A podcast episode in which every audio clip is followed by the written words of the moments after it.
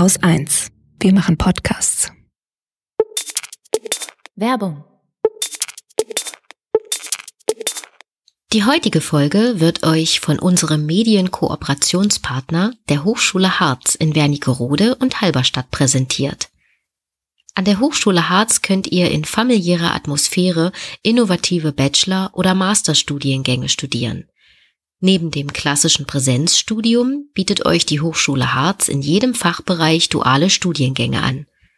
Dort wird ein Bachelor-Vollzeitstudium mit Praxisphasen in Unternehmen oder Behörden kombiniert. Das heißt, Gehalt schon während des Studiums und meist direkter Berufseinstieg nach dem Abschluss. Auch Weiterbildung ist ein großer Themenschwerpunkt an der Hochschule Harz. Ob berufsbegleitende Bachelor- und Masterstudiengänge, praxisnahe Zertifikatskurse oder Workshops. Für jeden Lebenslauf ist etwas dabei. Auf dem idyllischen grünen Campus nutzen mittlerweile über 3200 Studentinnen das attraktive Sport- und Kulturangebot. Die Bewerbungsfrist für zulassungsbeschränkte Studiengänge ist der 15. Juli. Bei zulassungsfreien Angeboten habt ihr Zeit bis zum 31. August. Alle Infos gibt es auf www.hs-harz.de. Auf www.anhaltspunkte.fm gibt es in unseren Show Notes weiterführende Links zu Finanzierungsmöglichkeiten und der Arbeiter-Kind-Initiative.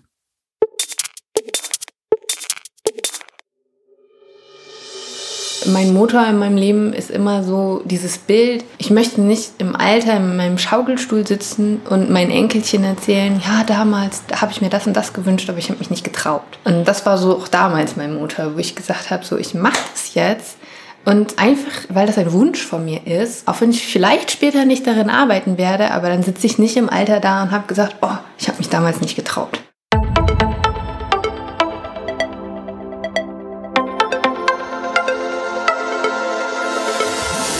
Hallo, ich bin Andrin Schumann und das ist Anhaltspunkte. Hier treffe ich mich mit Menschen, die sich bewusst für ein Leben in Sachsen-Anhalt entschieden haben und die Dinge anpacken. Ich will zeigen, was hier alles geht. Deswegen besuche ich Gründerinnen, Wissenschaftler und Leute, die dieses Bundesland mit ihren Ideen verändern. Ich möchte herausfinden, was sie antreibt und warum sie das, was sie tun, gerade hier tun und nirgendwo anders. In dieser Folge geht es ums später Studieren. Ich spreche mit Jens, Ingo und Nele. Drei Menschen, die nicht gleich nach der Schule an die Uni oder Hochschule gegangen sind, sondern erst Jahre später. Ich will von ihnen wissen, warum Studieren für sie dann doch nochmal interessant wurde, nach zum Teil vielen Jahren Berufserfahrung. Welche Hürden mussten sie nehmen? Wie änderte sich ihr Leben? Und wie fühlte es sich an, zwischen deutlich jüngeren Studentinnen in der Vorlesung zu sitzen? Über all das sprechen wir. Und es sind ganz unterschiedliche Lebensgeschichten, die die drei zu erzählen haben. Ingo und Jens habe ich online getroffen. Nele in meiner Küche. Pandemiebedingt mit Abstand und weit geöffnetem Fenster. Also ich habe nicht nur in meinem Umkreis niemanden, der studiert hat. Ich bin in meiner Familie der Erste, der das Abitur gemacht hat. Ich habe das Bild des Studiums immer durch, quasi durch Medien erlebt. Also ich habe wirklich zu Hause gesessen und habe mir hab gesehen, wenn Leute irgendwie von Studieren gesprochen haben, von Uni gesprochen haben, von Wissenschaft gesprochen haben, habe ich immer das als wahrgenommen, als etwas wahrgenommen, von dem ich ausgeschlossen wo bin, mich ausgeschlossen gefühlt habe und an dem ich teilhaben wollte. Mein persönliches Umfeld hat halt wirklich bei dem Studiumwunsch überhaupt keine Rolle gespielt. Es war einfach wirklich mehr so dieser Ehrgeiz, ich will da, ich will das. Und das habe ich heute noch. Ich habe heute noch das Gefühl manchmal, dass ich mich auch jetzt kurz vom Doktor, dass ich mich ausgeschlossen fühle und einfach teil, mehr, mehr teilnehmen möchte, an mehr Konferenzen teilnehmen möchte, an mehr Sachen teilnehmen möchte, ja. Das ist Jens Fischer. Er stammt aus Niedersachsen, ist 36 Jahre alt und steht kurz vor seiner Promotion im Fach Alte Geschichte. Dass er mal einen Doktor im Namen tragen könnte, war zu Schulzeiten unvorstellbar für ihn. Jens Bildungsweg startete eher holprig. Er war ein sehr mittelmäßiger Schüler, wie er selbst sagt, und verließ die Realschule mit einem Abschluss von 3,0. Danach war er ein paar Jahre lang recht orientierungslos, ohne Ausbildung oder konkretes Ziel.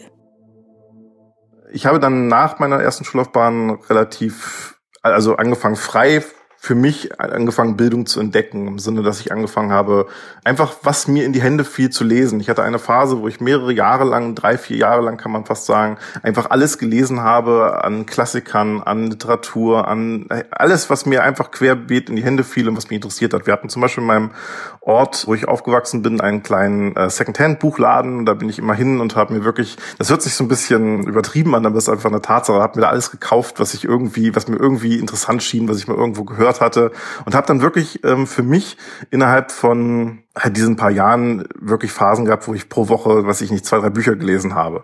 Und einfach für mich das so zu entdecken. Und daraufhin kam dann immer, wurde immer stärker dieser Wunsch, dass ich halt studieren wollte. Also was genau ich studieren wollte, stand natürlich noch nicht so fest, weil ich von der universitären Welt keine Ahnung hatte zu der damaligen Zeit. Ich wusste jetzt nicht genau, ich wollte dieses Fach zu dieser Zeit in diesem Rahmen studieren. Aber ich wusste, dass es in die Richtung Geschichte gehen sollte, in die Richtung äh, Geschichte, Literatur. Und das hat sich dann nach und nach entwickelt, immer mehr dieser Wunsch. Jens ist mir aus seiner Wohnung in Halle zugeschaltet. Er trägt eine randlose Brille und einen Bart am Kinn und über der Oberlippe. Seine langen Haare hat er zu einem Zopf zusammengebunden. Jens wählt seine Worte sehr bewusst. Er passt genau auf, dass sie auch wirklich das ausdrücken, was er sagen will. Mit 24 Jahren beschloss er, wieder zur Schule zu gehen. Damals lebte Jens noch bei seinen Eltern in Bad Harzburg. Um sein Abitur nachzuholen, musste er pendeln. Drei Jahre lang besuchte er das Abendgymnasium im 45 Kilometer entfernten Braunschweig. Jens machte sich also auf den sogenannten zweiten Bildungsweg. Der zweite Bildungsweg umfasst schulische Angebote für Erwachsene. Er ermöglicht ihnen, sämtliche Schulabschlüsse zu bekommen, die sie während ihrer Schulzeit nicht erreicht haben. Wer sein Abitur nachmachen möchte, kann ein Abendgymnasium oder Kolleg besuchen. Wie der Name schon sagt, findet der Unterricht beim Abendgymnasium abends statt. Diese Form eignet sich besonders für Berufstätige. Beim Kolleg ist der Unterricht am Tag und die SchülerInnen dürfen nebenbei keiner Erwerbsarbeit nachgehen. In Sachsen-Anhalt nutzen aktuell ungefähr 400 Menschen die Angebote des zweiten Bildungsweges. Die Abbruchquote an solchen Schulen ist allerdings sehr hoch. Etwa ein Fünftel verlässt das Kolleg ohne Abschluss.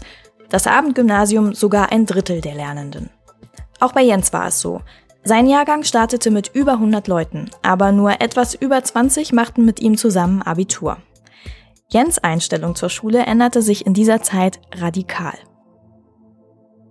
Ich habe wirklich in der zweiten Schullaufbahn war ich absichtlich Streber und wenn mich Leute aus Spaß Streber genannt haben, dann habe ich gesagt, wenn du hier kein Streber bist auf dem zweiten Bildungsweg, dann bist du irgendwie auch verkehrt, dann hast du nicht verstanden, worum es hier geht. Beim zweiten Bildungsweg, äh, wer ist meines Erachtens per se Streber? So, weil ansonsten ist das Quatsch, einen zweiten Bildungsweg zu machen. Man will, man strebt ja nach etwas, man will ja etwas machen und man kann da freiwillig. Man, es gibt keinen Zwang, jeder kann nach Hause gehen beim zweiten Bildungsweg. Man hat keine Schulpflicht mehr, nichts und man sollte es dann halt meines Erachtens auch entsprechend ernst nehmen, wenn man den zweiten Bildungsweg macht. Welche Unterstützung hattest du damals? Unterstützt wurde ich insofern von meinen Eltern, dass die das nochmal ausgehalten haben, mich noch so lange äh, bei sich zu haben, mich so lange dazu unterstützen. Ich habe dann das BAföG auch beantragt, wie gesagt, habe BAföG bekommen wo ich halt nie auf der naturgemäß als Arbeiterkind als nie wirkliche Unterstützung erfahren habe, was halt wie gesagt für Arbeiterkinder typisch ist, in einer Bildungsart. Also im Sinne von, da steht man halt als Arbeiterkind generell alleine und auf dem zweiten Bildungsweg ist das auch nicht viel anders, dass man nicht so richtig weiß, was bedeutet das jetzt eigentlich. Und man, ich habe mal einen schönen Ausdruck gehört, der passt gerade auch fürs zwei, für den zweiten Bildungsweg. Man ist als Arbeiterkind ist man so ein bisschen Entdecker. Also im Sinne von, man muss erstmal gucken, was da alles passiert. Man hat niemanden, der einem das vorlebt. Und das war für mich vom Abitur an bis heute zur Promotion eigentlich so. Also, dass ich immer noch, ich weiß immer nicht so richtig, wie der nächste Schritt geht und muss immer mir da so mit halt auch viel Gefriemel das irgendwie selber hinbauen. So, das ist. Genau, weil deine Eltern dir das nicht vorleben konnten, weil die einen anderen Weg eingeschlagen haben genau. quasi. Dann hast du das Abitur geschafft und dann ging es zum Studium das große Ziel quasi. Mit welchem Gefühl bist du da gestartet? Wie war das? Das war schwierig, weil ich habe mein Abitur ja recht gut bestanden. Ziemlich gut, oder? Du hast gesagt 1,2, jetzt hier mal nicht unterschlagen. Ja. ich ich, ich habe ja den Vorteil gehabt, dass ich das als geschafft habe, als Jahrgangsbesser abzuschließen damals, was dann halt auch relativ schnell zu einer, zum Stipendium geführt hat, zum Aufnahmegespräch und dann halt auch zu einem Stipendium, zu einer Finanzierung und bin dann mit dem entsprechenden Druck in das Studium gestartet, was mich persönlich am Anfang auch doch sehr fertig gemacht hat, muss ich sagen. Also mein Anfang, ich war dann endlich an der Uni angekommen und hatte dann aber durch mein gutes Abitur so die Last auf den Schultern, jetzt muss das auch alles gut laufen. Jetzt musst du halt auch von Anfang an Leistung bringen. Und natürlich wollte ich auch Leistung bringen, aber es ist immer noch mal was anderes, als wenn man jetzt auf dem Abendgymnasium sagt, ja, ich will Leistung bringen, aber wenn es nicht klappt, dann klappt es halt nicht. Oder du musst jetzt Leistung bringen, sonst ist deine Finanzierung weg. Weil beim Stipendium ist das ja so, dass dann auch nochmal da drauf geguckt wird nach ein paar Semestern und so weiter, wie das denn läuft. Und wenn man sich dann einen Studiengang aussucht, der nicht so leicht zugänglich ist, sage ich mal, gerade wenn man aus dem nicht akademischen Hintergrund kommt, dann ist das natürlich nochmal eine andere Ecke. Das Stipendium der Studienstiftung des deutschen Volkes ist ein Leistungsstipendium vom Bund. Gefördert werden besonders talentierte und engagierte Studierende. Die Stipendiatinnen müssen ihre herausragenden Leistungen auch während des Studiums nachweisen. Die Höhe des Stipendiums richtet sich nach dem Einkommen der Eltern. Mindestens aber sind es 300 Euro monatlich. Als Jens sein Studium in Alte Geschichte an der Martin-Luther-Universität in Halle begann, war er 27. Damit hatte er zu den meisten seiner Kommilitoninnen einen Altersabstand von zehn Jahren. Das fand er zwar etwas merkwürdig, aber was ihn deutlich mehr störte, war die unterschiedliche Motivation also ich würde sagen, mein größter Fehler war, dass ich gedacht habe, alle anderen studieren mit demselben Wunsch zu studieren, mit demselben Wissenshunger, wie ich mir das immer gewünscht habe. So, das ist so dieses, das ist für mich der Punkt, wie gesagt, ich wollte studieren, ich habe sehr viel Effort darauf verwendet, diesen Schritt zu gehen und dieses Ziel für mich, Studium ist für mich, ich wollte an die Universität, ich wusste gar nicht, was die Universität als solches ist, aber ich wollte an die Universität, ich wollte mit Professoren zu tun, ich wollte halt in Bibliotheken sitzen. Und ich glaube, einer der nüchternsten Punkte für mich damals, als ich dann in die Uni gekommen bin, war, dass viele das halt so wahrnehmen, wie ich meine erste Schullaufbahn wahrgenommen habe, als was wir so irgendwie durch mussten. Und das fand ich teilweise schwierig. Etwas, wo man durch muss, so hat Ingo Juhn seine Studienzeit ganz und gar nicht erlebt. Der 44-Jährige machte, wie Jens, als Jugendlicher seinen Realschulabschluss. Das war 1993, also nicht lange nach der Wende. Wegen der vielen Unwägbarkeiten damals erschien es Ingo sinnvoller, erstmal eine Ausbildung zu machen und möglichst schnell Geld zu verdienen. Er wurde Vermessungstechniker und arbeitete 22 Jahre lang in diesem Beruf. Erst in Wernigerode, später in Magdeburg. Ja, nach 22 Jahren als Vermessungstechniker in dem Büro hatte ich dann eigentlich, sage ich mal, soweit auch äh, die, die Obergrenze ja, des Finanziellen erreicht. Und dann, dann war an der Stelle irgendwann dann auch Feierabend als Vermessungstechniker. Und äh, irgendwie war für mich aber noch nicht Feierabend. Und das hatten auch meine Vorgesetzten dann äh, festgestellt. Es ergab sich dann eben durch ein, eine Ausschreibung des Ministeriums für Landwirtschaft und Umwelt, dass die quasi eben äh, Vermessungsingenieure suchen, diese aber letztendlich selbst ausbilden wollen wollen, und zwar aus eigenen Angestellten, also sprich gute Vermessungstechniker, die dann im Prinzip nochmal die Chance bekommen sollten, da noch einen draufzusetzen. Ingos Arbeitgeber, das Landesamt für Vermessung und Geoinformation Sachsen-Anhalt, suchte damals händeringend nach qualifizierten Fachkräften. In einem Pilotprogramm investierte es in die eigenen Angestellten. Es schickte zwei Vermessungstechniker an die Hochschule Anhalt nach Dessau. Dort sollten sie in einem Studium zu Vermessungsingenieuren ausgebildet werden. Ingo war einer von ihnen. Durch seine lange Berufserfahrung konnte er auch ohne Abitur studieren. Diese Möglichkeit nutzen in Deutschland immer mehr Menschen. Momentan studieren 64.000 Leute ohne Abi oder Fachabi. Für einen sogenannten fachgebundenen Hochschulzugang reichen eine abgeschlossene mindestens zweijährige Ausbildung und mehrere Jahre Berufserfahrung. Danach kann man Studiengänge belegen, die zum eigenen Beruf passen. Zum Beispiel Wirtschaftswissenschaften für Leute, die im Vertrieb gearbeitet haben oder Pädagogik für Menschen in sozialen Berufen. Die genauen Voraussetzungen für ein Studium ohne Abitur sind in den einzelnen Bundesländern sehr verschieden. Insgesamt stehen 8000 der 20.000 Studiengänge in Deutschland auch Leuten ohne höheren Schulabschluss offen. Während des Semesters konnte sich Ingo ganz auf sein Studium konzentrieren. In den Ferien kehrte er in seine Abteilung zurück. Sein Gehalt bekam er weiterhin voll ausgezahlt. Ohne dieses spezielle Programm hätte Ingo nicht studiert. Also ich hätte jetzt meinen, meinen, meinen Job nicht gekündigt, um dann Vollzeit studieren gehen zu können ja, oder zu wollen. Ja. Käme für mich nicht in Frage, weil das, das, das normale Leben wie Miete etc., was man sich so eingerichtet hat, die finanziellen Sachen, also der Lohn und wenn das vollkommen wegbrechen würde, wärst du ja wirklich dann wie so ein 18-, 19-Jähriger, der eben immer noch von Mutti und Vati vielleicht abhängig ist oder, oder sich einen Nebenjob sucht und es dann studiert. Das hätte nicht stattgefunden. Es gab immer mal auch die Anfragen, ob man das nicht im Fernstudium machen könnte. Also so nebenbei kam für mich auch nicht in Frage, da ich mit meinem Hobby Tischtennis auch so ja eingebunden bin und also die Zeit war einfach nicht da. Ich hätte da nicht arbeiten gehen können und abends dann auch noch studieren und dann nach Tischtennis keine Chance. Ganz zu schweigen von irgendeiner Art von Familie oder so. Der Tag hat nur 24 Stunden. Gab es an irgendeiner Stelle für dich Zweifel, dass du das wirklich machen solltest? Ich glaube nein. Hab dann vorher noch mal mit dem äh, Mathematikprofessor telefoniert. Das war so quasi das Eingangsgespräch. Also eine Eingangsprüfung gab es damals für uns auch nicht, äh, weil die Berufserfahrung und das Alter für uns sprach. Wie gesagt, war auch ein ganz angenehmes Gespräch mit dem Professor gleich.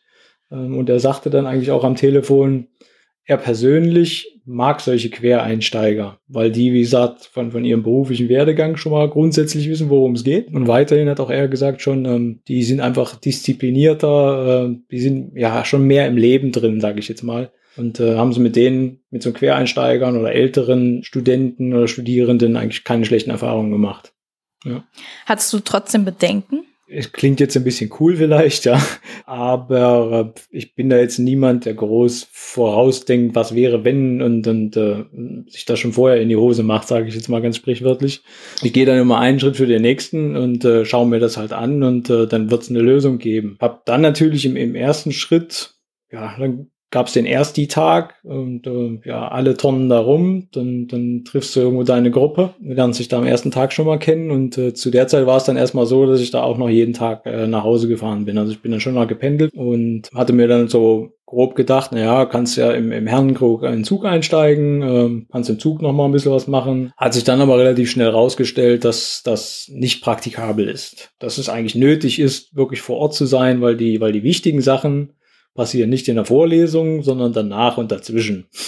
Sei es nun Freundschaften oder, oder dann eben auch Lernen, Anwenden etc. Also die, die Zeit äh, vor Ort war dann schon wichtig, so dass ich mir dann auch relativ schnell nach einem Monat dann eine Wohnung gesucht habe. Ingo sitzt während unseres Gesprächs in seiner Magdeburger Wohnung. Die kurzen blonden Haare streicht er sich mit einer gezielten Handbewegung immer wieder aus der Stirn. Er trägt eine schlichte schwarze Brille und einen Dreitagebart. Wenn er von seiner Studienzeit erzählt, dann muss er regelmäßig grinsen. Ingo stieg damals voll ins Studentenleben ein. Das war vielleicht etwas einfacher für ihn als für manch andere, weil er zu dem Zeitpunkt ledig war. Er suchte sich mit einem Kommilitonen eine WG und genoss diese neue Wohn- und Lebenssituation sehr ich sag mal, grundlegend ähm, so die, die, die Studienwoche ist vielleicht so ein bisschen eher so wie, wenn man auf Montage fährt. Also ich bin halt montags oder sonntags eigentlich halt immer wieder nach Dessau gefahren. Dann innerhalb der Woche das Studentenleben, was dann einfach auch viele, viele Freiheiten halt hat. Ja, und dann äh, war das eigentlich eine, eine ganz angenehme Situation. Wir haben wir schön gemütlich gefrühstückt zusammen. Dann sind wir zum, zur, zur Hochschule gegangen. War auch gut fußläufig dann erreichbar. Dann gab's Vorlesungen. Du hast einen Campus-Café, wo dann der Anlaufpunkt ist, wo du dein Käffchen holst. Dann ein Stück Kuchen zwischendurch. Sicherlich gab's dann äh, zur, zur Weihnachtszeit oder Winterzeit dann auch zum Frühstück schon mal einen Glühwein. Das, das gibt's schon, ja. Die aktiven Phasen, sage ich mal, während des Studienlebens sind sehr ja, sehr variabel an der Stelle, was ich sehr genossen habe, wann ich was mache. ich habe dann eben nicht dieses, ich bin um sieben im Büro und ich stempele um 16 Uhr wieder aus in diesem festen Zeitraum. Das ist sicherlich ein Riesenvorteil des Studienlebens. Ja. Was war für dich ganz persönlich das Besondere an der Zeit? Wie gesagt, für mich ganz angenehm, überhaupt nochmal eben studieren gehen zu dürfen und, und diese Zeit einfach nochmal zu erleben. Ja, also eben im, im, im, ich sag mal, fortgeschrittenen Alter von 38 bis 42 dann so in dem Zeitrahmen. Und ja, das Schöne war aber eigentlich, dass das überhaupt nicht aufgefallen ist, dass ich eben schon so alt bin. Ja, ich fühle mich persönlich auch nicht so. Ja, äh, schon als alter Knochen haben dann auch gemeinsam irgendwann mal meinen 40. zwischendurch gefeiert und äh, da gab es dann unter anderem dann auch eine schöne Tasse äh, bester Papi der Welt. So, also ich war dann quasi so ein bisschen eben der, der, der Fati für die Gruppe, ja. Und war ganz nett. Hab mich dann auch hier und da immer mal gerne in der Fati-Rolle äh, gesehen. Gab es trotzdem, auch wenn du sagst, es fiel nicht auf, dass du ein Stückchen älter bist, gab es trotzdem Unterschiede, die du bemerkt hast zwischen den Jüngeren und den Älteren? Also hat sich das bewahrheitet, was zum Beispiel der Professor meinte, dass ihr disziplinierter seid, weil ihr schon so viel Berufserfahrung habt und einfach wisst, wofür ihr da seid? Das ganze Vokabular, sage ich mal, was man als, als Vermesser braucht, ist einem geläufig. Es erleichtert schon mal ungemein, wenn du weißt, wovon der da vorne erzählt. Und du kannst es eigentlich auch sofort dann in den Kontext bringen. Kannst ein bisschen schauen, hm, kenne ich schon, äh, müsste ich vielleicht nochmal nachlesen. Oder du spinnst es in Gedanken schon wieder ein bisschen weiter, was du vielleicht auch dann danach äh, mitnehmen kannst, um, um, um vielleicht im Büro zu sagen, äh, hey, das ist eine gute Idee, warum machen wir das nicht so? Im, im Feedback der Professoren auch äh, auf unseren gesamten Studiengang, 15 VGI hießen wir, war unsere Gruppe als, als Gesamtes eine der besten der letzten Jahre, wenn nicht die beste. Das lag sicherlich auch an der Zusammensetzung. Also wir waren wirklich eine, eine gute Gruppe, das hat sich sehr schön zusammengefügt und hat jeder quasi von, von jedem profitiert. Also wir wiederum von den frischen Abiturienten, was, was wir dann halt als, als, ja, als Abiturstoff nicht hatten. Dann, wie gesagt, die, die schon ein fertiges Bachelorstudium hatten, die wussten schon wieder, wie schreibe ich dann mal was, wie mache ich einen vernünftigen Vortrag. Und so hat jeder so sein, sein, ja, seinen Werkzeugkasten, seine, seine Toolboxen mit eingebracht und dann kam wirklich was Gutes bei raus. Ja? Also ich komme aus so einer Familie, wo alle studiert haben und das war sehr schräg für meine Eltern damals, dass ich sagte, ich möchte nicht studieren, sondern es war eigentlich, weil es immer so, so wie ich aufgewachsen bin, klar, alle Kinder machen ihr Abi und mal gehen dann studieren. Und, ähm, und dann hatte die Tochter plötzlich so komische andere Ideen. Äh, das war auch äh, war nicht so einfach für meine Eltern. Das ist Nele Jäger. Sie ist 36 Jahre alt und in der Nähe von Köln aufgewachsen. Im Gegensatz zu Jens und Ingo hat sie direkt auf dem ersten Bildungsweg ihr Abitur gemacht. Nele entschied sich dann aber, anders als die meisten Abiturientinnen, gegen ein Studium. Stattdessen ging sie auf die Clownsschule in Mainz. Sie wollte Clownin werden. Das war tatsächlich ein Kindheitstraum von mir. das war so mit, äh, das weiß ich noch, mit Mama und mit meinem Bruder zusammen in Circus Roncalli und da gesehen und die Clowns und wow. mein Motor in meinem Leben ist immer so dieses Bild, ich möchte nicht im Alter in meinem Schaukelstuhl sitzen und meinen Enkelchen erzählen, ja, damals, da hätte ich mir, habe ich mir das und das gewünscht, aber ich habe mich nicht getraut. So, und das, das war so auch damals mein Motor, wo ich gesagt habe, so, ich mache das jetzt und einfach, weil, weil das ein Wunsch von mir ist und wenn ich, auch wenn ich vielleicht später nicht darin arbeiten werde, aber dann sitze ich nicht im Alter da und habe gesagt, oh, ich habe mich damals nicht getraut. Nach ihrer Ausbildung zur Clownin lernte Nele noch ein Jahr lang Pantomime in Berlin. Danach machte sie sich selbstständig. Sieben Jahre arbeitete sie in ganz verschiedenen Kontexten auf der Bühne, im Varieté, Theater oder Comedy-Bereich. Dafür reiste sie durch ganz Deutschland. Irgendwann begann Nele neben ihrer Bühnentätigkeit andere KünstlerInnen zu unterrichten. Und über diese Tätigkeit bin ich an ein Projekt rangekommen, ein inklusives Projekt, die mich angefragt hatten für einen ähm, Clowns-Workshop. Und da waren zwei ähm, gehörlose KünstlerInnen ähm, dabei. Und das war so für mich der, äh, das erste Mal, dass ich mit gehörlosen Menschen in Kontakt gekommen bin. Das war ein Tänzer und eine Tuchartistin, die hatten eine Dolmetscherin dabei. Und das fand ich irgendwie mega faszinierend. Also abgesehen davon, dass sie total faszinierende Künstlerpersönlichkeiten waren, fand ich die Sprache total toll und war irgendwie total angefixt davon und wollte die lernen. Habe das dann auch so einfach für mich irgendwie so einen VHS-Kurs belegt nach diesem Begegnung oder nach diesem, nach diesem Erlebnis. Ähm, so, das war das eine. Und das andere war dann, dass, naja, ich sag mal, wir, wir groß gefasst, wir Darsteller, die mit unserem Körper arbeiten, wissen alle, dass es begrenzt ist, ne? weil der Körper nicht endlos belastbar ist und dass irgendwann das Ende kommt. Man will das nicht so haben. Ne? Man tut das immer so schön in weite Ferne und das kommt hoffentlich ganz spät und so. Bei mir kam es dann leider irgendwie ein bisschen früher und ich habe gesundheitliche Probleme bekommen und konnte halt meine Auftrittsfrequenz nicht mehr halten, so dass ich gut mein Leben finanzieren konnte. Konnte ja einfach nicht mehr so viel auftreten. Und das war dann für mich der Punkt, okay, du brauchst halt einfach ein zweites Standbein. Und dann genau, nenn das Schicksal, genau in diesem Moment, als es so in meinem Kopf war, so, hm, soll ich noch mal was machen und oh, was gäb's denn da und baba, treffe ich genau diese zwei Gehörlosen wieder und die Dolmetscherin durch Zufall. Und dann dachte ich mir so, ja, das gibt's ja auch. Und dann diesen Beruf und Dolmetscherin und, mm, und dann habe ich mich angefangen, darüber zu informieren und habe irgendwie recherchiert nach Unis und so. Und dann wuchs irgendwie immer mehr meine Freude. Und, und dann ich, ja, ja, das mache ich. Mhm. Kannst du sagen, was genau dich an dieser Sprache so fasziniert hat? Na, dass sie halt körperlich ist. Also ich glaube, dass dadurch, dass ich halt eben dieses Clownerie ist total körperlich und Pantomime und das ist halt eben nicht nur, also ich sag mal, in unserer Ausbildung haben unsere Dozenten haben Schauspieler zum Beispiel immer als die Talking Heads bezeichnet, ja, so von wegen ja hier alles toll, super Stimmen, aber halt so ab dem Kopf unter irgendwie kein Gefühl für den Körper und das ist so, das war in, in, in meinem Beruf halt oder ist in meinem Beruf halt anders und das das ist manchmal, wenn wenn du da so drin bist und so ganz selber so viel körperlich ist machst, ist es manchmal äh, für andere Leute irritierend und dann triffst du plötzlich zwei Leute, die genauso sind. Einfach.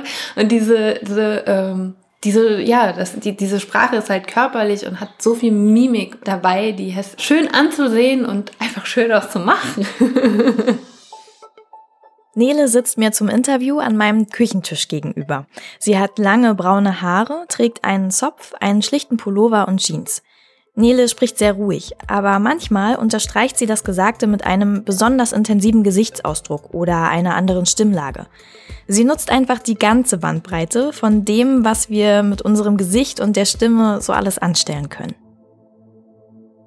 Wenn du sagst zweites Standbein, Künstlertätigkeit ist ja äh, finanziell eh so ein bisschen wackelig und wenn du zweites Standbein sagst, vielleicht setzt ja jetzt auf was Solides, keine Ahnung, machst irgendwie, gehst in irgendeine wirtschaftliche Richtung. Also ich finde das total interessant, weil ich finde es auch total artverwandt mit dem, was du vorher gemacht hast und gleichzeitig klingt es wie was, ist aber auch was, was vielleicht auch ein bisschen unsicher sein könnte. Also in, äh, tatsächlich ist es nicht so, weil es immer noch weniger Dolmetscherinnen in Deutschland gibt, als der Bedarf da ist. Also mhm. die DolmetscherInnen, die es in Deutschland gibt, können den Bedarf nicht decken. Nenn mich naiv, aber ich bin dann auch, wenn ich was will, dann will ich das. Und irgendwie, ich hatte mir auch über andere Berufe, über Berufe nachgedacht und ich, ich glaube, man braucht immer eine Motivation, so etwas zu machen.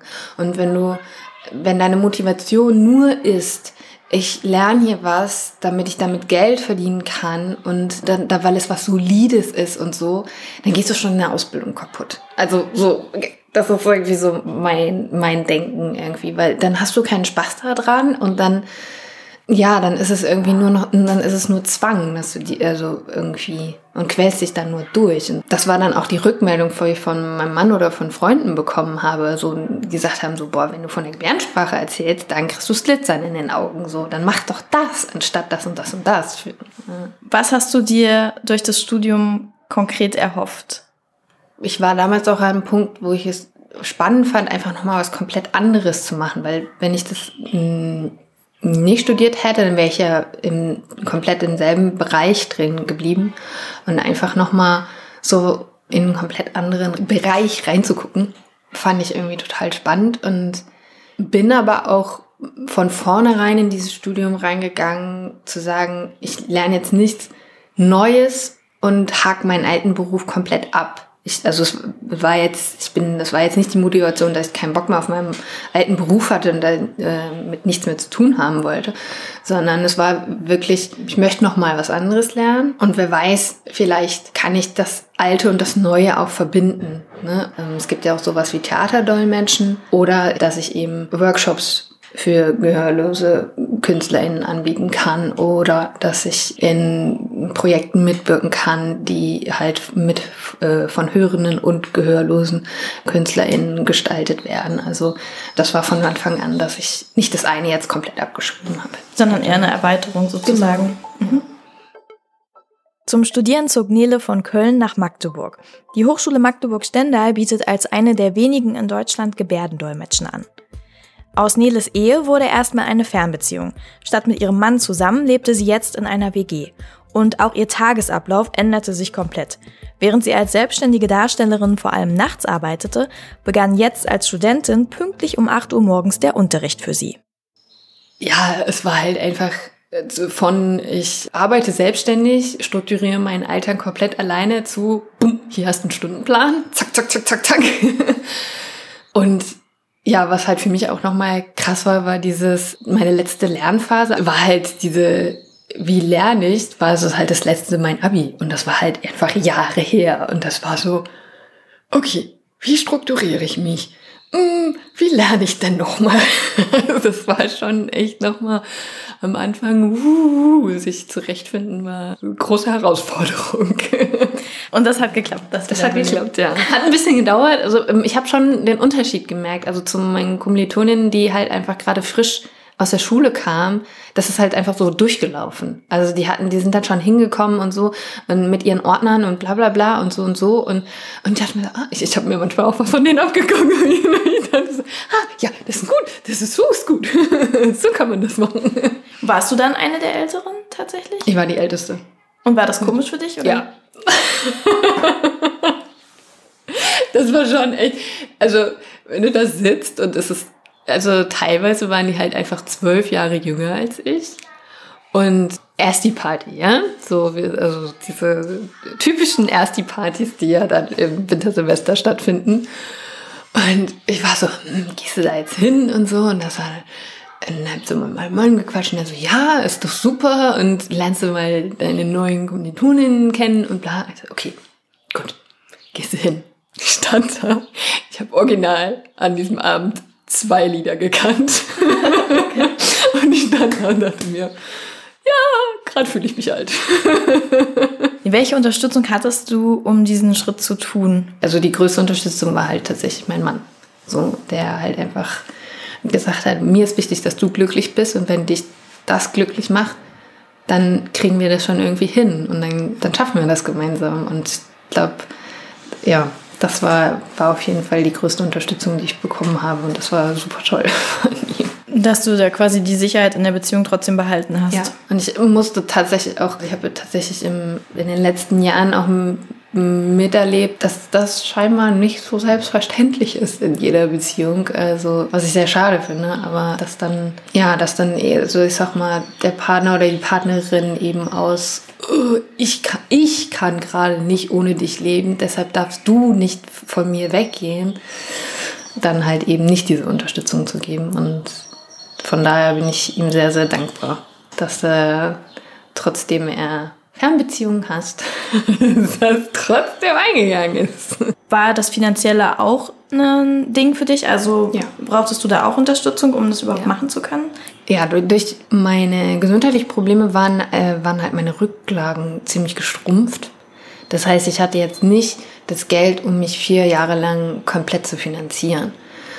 Ähm, weshalb ich auf Unterstützung angewiesen war. Und das war für mich auch ein Riesenthema. Weil ich hatte mir, als ich dann angefangen habe, zu überlegen, nochmal was zu machen, habe ich mich informiert und hatte dann von der BAföG-Stelle jemanden am Telefon, der mir so die Richtlinien erzählt hat und im Nachhinein musste ich leider feststellen, dass das falsch war, was er mir erzählt hat.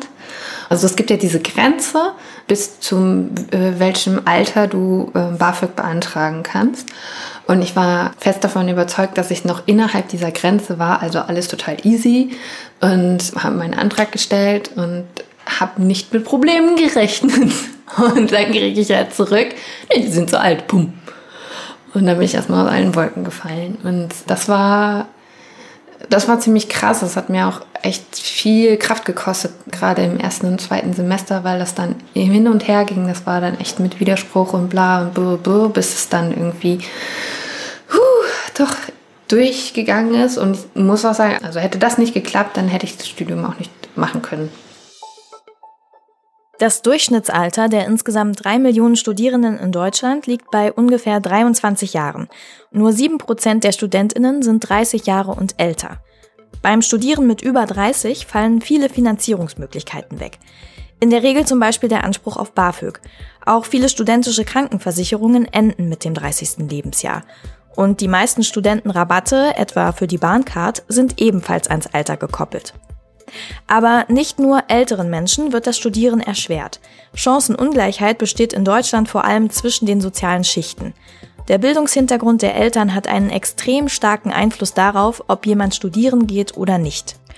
Laut dem aktuellen Hochschulbildungsreport beginnen 74 von 100 Akademikerkindern ein Studium, aber nur 21 von 100 Arbeiterkindern. Außerdem ist die Abbruchquote bei Arbeiterkindern doppelt so hoch wie bei Studierenden aus einem hochschulnahen Elternhaus. Sie liegt bei 30 Prozent. Grund dafür sind aber nicht etwa schlechte Studienleistungen. Studentinnen mit einer niedrigen sozialen Herkunft geben überproportional oft finanzielle und gesundheitliche Gründe für den Studienabbruch an. Jens hat es zwar über den zweiten Bildungsweg an die Uni geschafft, aber leicht war es auch für ihn nicht. Er fühlte sich oft anders als seine Kommilitoninnen, konnte aber lange Zeit nicht sagen, was genau eigentlich anders ist, geschweige denn ausmachen, woran es liegt. Bis zu seinem Masterstudium. Das machte er in England. Dort ging ihm irgendwann auf, was es mit diesem sich anders fühlen auf sich hat. Und diese Erkenntnis veränderte vieles für Jens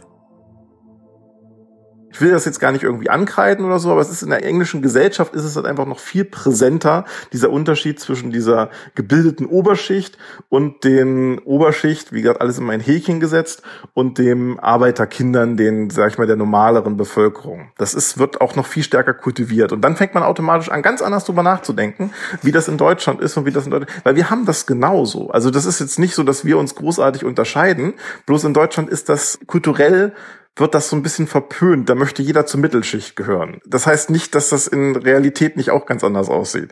Und dann fängt man, habe ich, wie gesagt, in diesem einen Jahr habe ich sehr viel angefangen, damit drüber nachzudenken. Und das war dann noch einer der Gründe, warum ich dann gesagt habe, nee, jetzt will ich da zur Arbeiterkind, will mich an dieser Aktion beteiligen.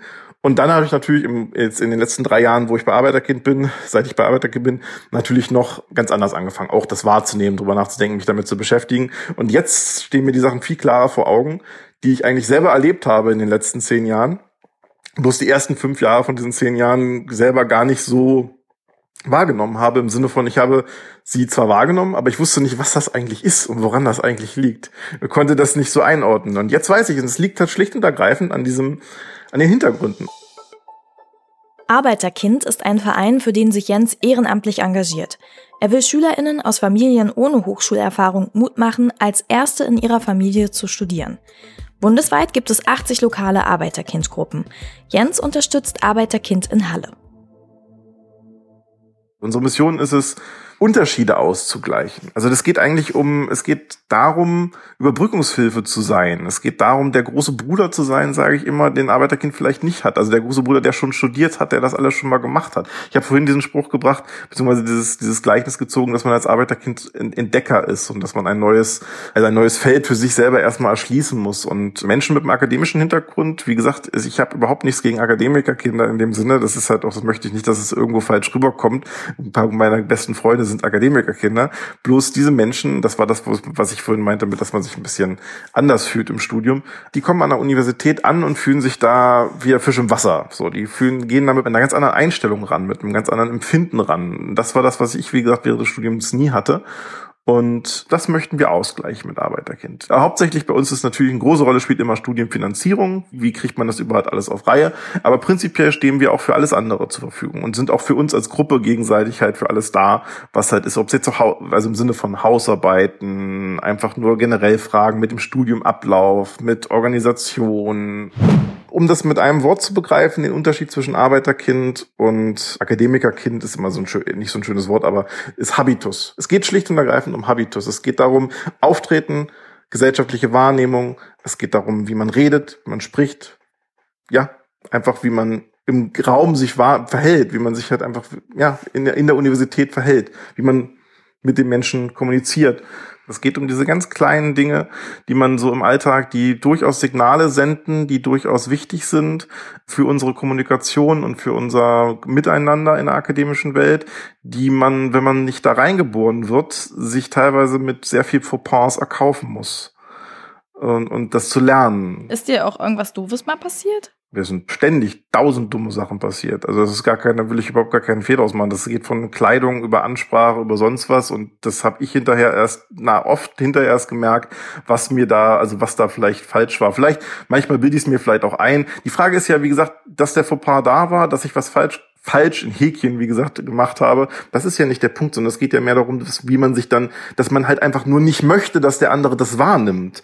So, es geht ja wirklich um dieses sich in diesen Gesellschaften bewegen, ohne aufzufallen. Und das ist ja, das ist das Schwierige. Das Problem, was wir jetzt bei Arbeiterkind generell haben, ist, dass wenn man so über diese Unterschiede redet, und das ist auch was typisch Deutsches, dass das dann immer so, so ein bisschen despektierlich, so ein bisschen in diese, so, so wirkt, als würde man die Arbeiterkinder, als würde man diese Hintergründe herabwürdigen. Das ist ja genau das Gegenteil, ist ja eigentlich der Fall. Also ich habe heute noch manchmal das Problem, wenn ich mit meinen Eltern darüber rede, dass ich das Gefühl habe, dass meine Eltern das irgendwie als was, und das ist typisch für uns alle in unserer Gruppe, dass die das irgendwie als negativ empfinden, wenn man sagt, ja, ich bin ja Arbeiterkind, weil ihr halt nicht studiert habt und dass die empfinden das dann als was Negatives, als sicher herabwürdigen, sie, ihr habt nicht studiert. Dabei geht es ja nicht darum. Es geht ja nicht darum, jetzt irgendwie das als irgendwie was Schlechtes anzusehen, sondern es geht darum, den Unterschied wahrzunehmen. Es geht darum, man kann das den Spieß ja auch umdrehen. Es ist ja auch so, dass die Leute, die Akademikerkinder sind, die haben auch ganz andere, die fühlen sich vielleicht wie ein Fisch im Wasser an der Universität, kommen, studieren aber von Anfang an mit dem ersten Tag vielleicht mit dem Druck, ja, Papa ist Professor, ich muss halt auch was leisten. Also ich meine, es ist nicht so, dass nur wie, nur diese eine Seite da irgendwelche Probleme hat und die andere Seite hat keine Probleme, sondern es geht einfach darum, die Differenz wahrzunehmen und eine Chancengleichheit für uns alle zu schaffen. Das ist eigentlich das, worum es mir hauptsächlich geht. In welchen Situationen fällt dir heute noch auf, dass du ein Arbeiterkind bist?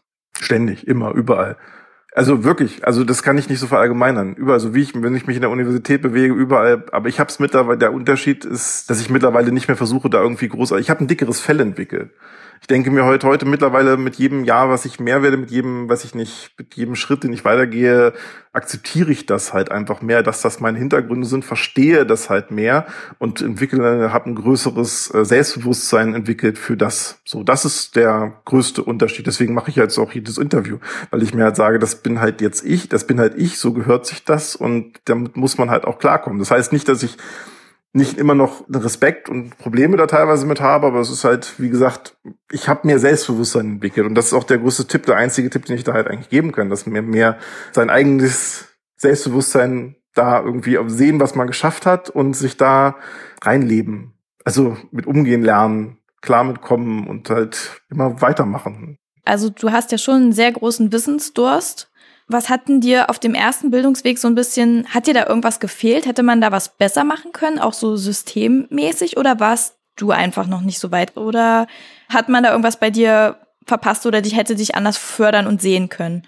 Da, da kommen auch wieder so zwei Sachen zusammen. Einerseits war ich, glaube ich, ursprünglich sehr aufmüpfig von meiner Natur aus, was ich wie gesagt bis zum gewissen Grad auch heute noch bin, dass ich das nicht nur, weil irgendwer mal irgendwann irgendwo was geschrieben hat, irgendwie gleich für bare Münze nehme. Das macht mich meines Erachtens auch zu einem halbwegs guten Akademiker, weil man nicht immer nur einfach abschreiben soll, was irgendwo steht. Gleichzeitig glaube ich aber halt auch, dass meine Hintergründe halt nicht so optimal waren und die Heranführung an Wissen und an Bildung, ich sehe schon, dass das systemisch auch ein Problem ist, weil ich glaube nicht, dass es für mich, ich, ich glaube nicht, dass ich so besonders bin eigentlich. Ich glaube schon, dass Kinder wollen wissen, Jugendliche wollen wissen, das ist was ganz Menschliches. Bloß wenn man das mit Zwang verbindet und mit Trockenheit und mit langweiligen Lehrern und dann ist das halt, dann kann, ich weiß, ich würde jetzt aber auch nicht behaupten, dass ich da einen Ausweg kenne, weil ich persönlich jetzt gerade, dass ich, paradoxerweise bin ich in einem der klassischsten, im wahrsten Sinne des Wortes, klassischen Studiengänge und klassischen Bildungsansprüche überhaupt jetzt reingewachsen, den, den man sich überhaupt nur vorstellen kann und man kann manche Sachen halt einfach nur lernen, indem man sich hinsetzt und liest und sich damit beschäftigt. Und wenn das man als Zwölfjähriger jetzt gleich Goethe liest, das passiert nicht von alleine. Also das muss schon wer auf dem Tisch liegen. Und deswegen weiß ich nicht unbedingt, wie das, ich will jetzt keine so zu starke Systemkritik in der Hinsicht üben. Ich glaube, das größere Problem wäre, sich mit dem Individuum mehr zu beschäftigen. Ich glaube, das wäre das, was man halt machen sollte. Das ist das, was halt, wo einfach mehr, die Bildung braucht mehr Geld und das die Kinder müssen mehr Individualbetreuung bekommen. Es kann nicht sein, dass ein Lehrer mit 30 Leuten, voll mit 30 Kindern irgendwie umgehen muss und dann halt einfach nur das absolute Minimum und dann gewinnt natürlich am Ende derjenige, der von Hause aus am meisten mitbringt. Das ist halt einfach so und deswegen haben wir da eine Ungleichheit in Deutschland und die haben wir überall. Die wird auch weiter wahrscheinlich geben. Das ist, glaube ich, meines Erachtens das größte Problem. Der zweite Bildungsweg steht auf einem ganz anderen Blatt Papier, weil die Leute, die den zweiten Bildungsweg machen, die können, wie gesagt, von, die sind alt genug, von vornherein den richtigen, die richtigen Entscheidungen zu treffen, zumindestens also die richtigen, auch wieder in Häkchen gesetzt, die für sie ihres Erachtens richtigen Entscheidungen zu treffen. Da ist es aber auch vor allen Dingen, die Klassen sind auch viel kleiner generell. Also das ist also, wie, also der zweite Bildungsweg ist ein Gottgeschenk in Deutschland. Das ist wirklich super, dass da Geld reinfließt. Und ja, jeder, der das kann und der das möchte, der soll da diese Chance nutzen des zweiten Bildungswegs. Bei Ingo lag die größte Herausforderung nicht im Studium selbst. Das lief bis auf eine versemmelte Matheklausur super. Schwieriger war es für ihn, dann wieder in den Arbeitsalltag eines Angestellten zurückzufinden. Er vermisste die Flexibilität und Freiheit, die er im Studium gehabt hatte. Trotzdem freute er sich, als er nach seiner bestandenen Abschlussarbeit wieder ins Büro zurückkehrte. Meine Kollegen haben da schon auf mich gewartet, hatten das Zimmer schön geschmückt und gab dann auch ein Säckchen, gab auch eine Bachelorettenrose. ja, also wurde dann auch wieder ähm, sehr gut äh, begrüßt dann beim, beim Kollegium, beglückwünscht und waren dann auch, sagen wir mal, wieder froh, dass ich auch wieder da bin. Fand ich auch gut und, und nett. Und ich bin natürlich dann ja auch in die gleiche Abteilung wieder zurückgekommen. Auch, auch wenn dann Begehrlichkeiten dann auch im Amt da waren und, und, und, und andere Abteilungen gesagt haben, ah, den könnten wir aber auch gebrauchen. Äh, aber eigentlich innerlich wollte ich eigentlich bei, bei meinem Dezernat bleiben, bei meiner Chefin, bei meinem Dezernenten die mich einfach auch darin unterstützt haben, das überhaupt zu machen. Und wenn ich dann da auch wieder weglaufe, das ja entspricht auch nicht, nicht, nicht meinem Naturell, sage ich jetzt mal. Ja. So dass ich in die gleiche Abteilung zurück bin. Natürlich gab es dann, was auch ein Grund fürs Studium war, eine entsprechend höhere Lohngruppe, ja, die dann eben einem, einem Ingenieur zusteht, sage ich jetzt mal. Ja. Und äh, nach dem Studium bin ich jetzt schon ja doch doch motivierter an der Stelle, um einfach auch die Inhalte, die ich dann einfach noch noch noch mehr im Kopf hatte, a nicht zu vergessen. Ja, also die, man kriegt ja doch relativ viel Input und dann plötzlich ist man wieder in seiner kleinen Blase drinne und betrachtet wieder nur das kleine Stückchen Kuchen von von dem ganzen Vermesserkram. Äh, und ja, das habe ich dann schon versucht, auch wieder alles mit reinzubringen, noch was, was, was so geht, was eben sinnvoll auch für unsere Abteilung ist. Am Anfang war es immer ein bisschen schwierig, sich wieder ein bisschen zu reinzusortieren. Wo ist jetzt mein, mein Part in der Gruppe? Ja, der, der Part hat sich auch ein bisschen verändert. Natürlich mache ich jetzt mehr Prüfungstätigkeiten als vorher so dass ich dann ähm, ja mit den Kollegen dann auch wieder ein bisschen anders umgehen musste. Also aber das lief eigentlich relativ relativ unkompliziert. So nach zwei Jahren jetzt muss man natürlich wieder schauen. Ja, man hat studiert, alle anderen blieben dann aber an, an der Stelle, ich sag mal, stehen, in Anführungszeichen, wo ich sie da gelassen habe. Ist dann schon schwierig, da auch alle weiterhin dann so in dem Maße mitzunehmen oder, oder irgendwas Neues nochmal wieder reinzubringen. Da muss man dann sicherlich wieder gucken, was, was geht und dann was geht nicht. Ja. Aber ich bin motiviert, ja. Macht Spaß. Kurz nach unserem Gespräch hat Ingo eine neue Stelle angefangen. Er bleibt seinem Dezernat weiterhin treu, bekommt aber eine für ihn spannendere Aufgabe, mehr Verantwortung und mehr Geld.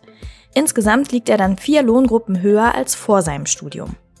Und weil das Pilotprogramm, an dem Ingo teilgenommen hat, auch für seinen Arbeitgeber so erfolgreich war, schickt das Landesamt für Vermessung und Geoinformation jetzt regelmäßig 15 Leute zum dualen Studium nach Dessau.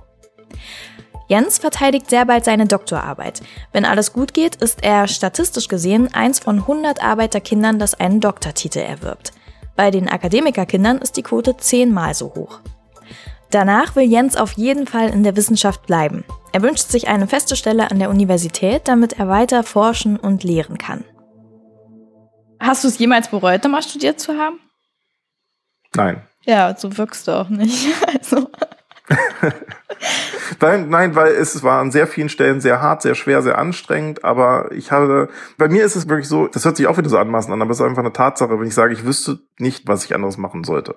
Ich wäre überall anders unglücklich, glaube ich. Ich möchte diese Sache machen und die einzigen Sachen, die mich unglücklich machen, ist, wenn es nicht so klappt und ich nicht dahin, nicht da, es nicht so läuft, wie ich mir das gerade vorstelle und wie ich es gerne möchte. Aber ich möchte nichts anderes machen.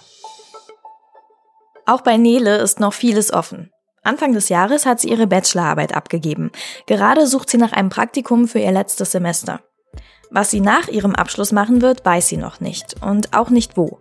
Aber ihr Mann und sie überlegen ernsthaft, in der Stadt zu bleiben, die sie nur durch Neles Studium kennengelernt haben. Was nimmst du aus deinem Studium mit? Eine neue Sprache. Stimmt.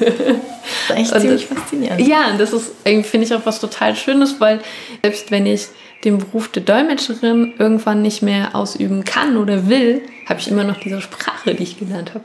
Was total toll ist. die Scheuklappen noch mal ein bisschen erweitern und einfach noch mal ein bisschen mehr, mehr rechts und links gucken, was fachlich angeht. Und auch, auch der Rest macht einen nicht, nicht dümmer an der Stelle. Ja, wenn man dann vielleicht auch da so in seinem Privatleben vielleicht auch in eingefahrenen Gleisen irgendwo rumturnt und, und sich dann vielleicht auch plötzlich dann noch durch sein Studium dann einfach auch da wieder ein bisschen was noch mal öffnet irgendwo, ja. Das ist schon gut. Die drei Protagonistinnen dieser Folge sind sehr unterschiedliche Wege gegangen. Was sie gemeinsam haben, ist ihre Motivation. Alle drei wollten sich persönlich und beruflich weiterentwickeln. Ihr Antrieb dabei war das, was Nele als das Glitzern in den Augen beschrieben hat, nämlich Freude.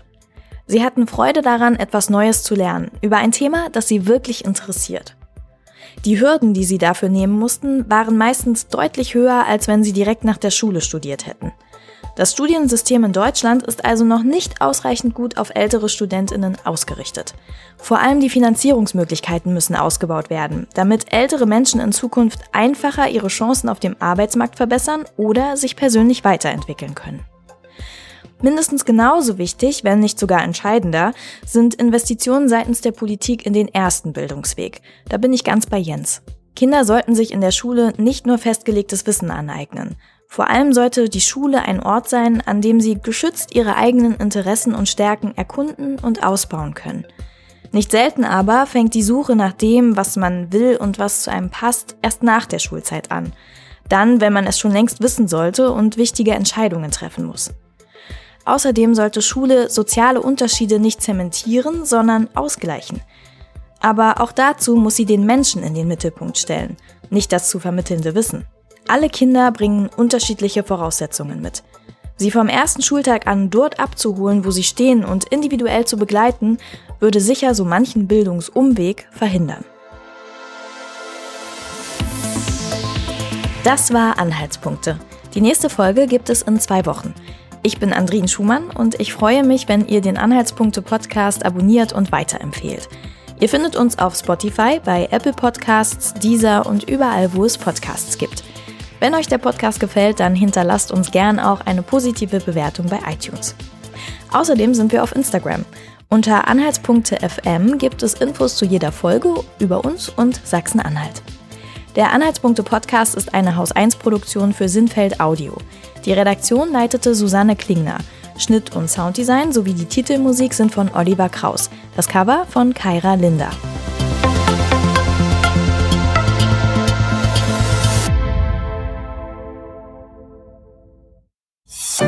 Eine Produktion von Haus 1.